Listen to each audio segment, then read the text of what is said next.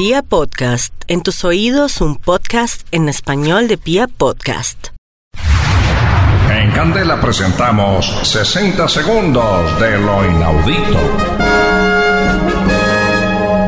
En 1883, Henry Sigland, un joven leñador de Honey Grove, Texas, usando sus encantos logró seducir a una chica llamada Helen, a quien después no le cumplió las promesas de matrimonio.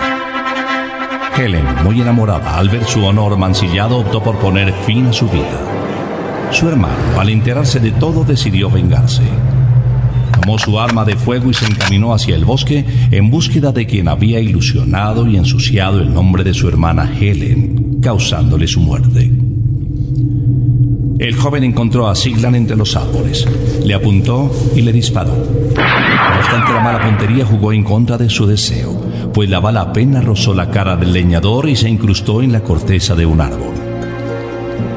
Treinta años después, en 1913, Siglan trató de talar este mismo árbol y al no poder cortarlo con facilidad decidió tumbarlo utilizando dinamita.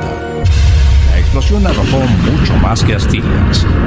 A la corteza del árbol saltó la bala que con la fuerza del explosivo salió a toda velocidad, clavándose en la frente del leñador y matándolo inmediatamente.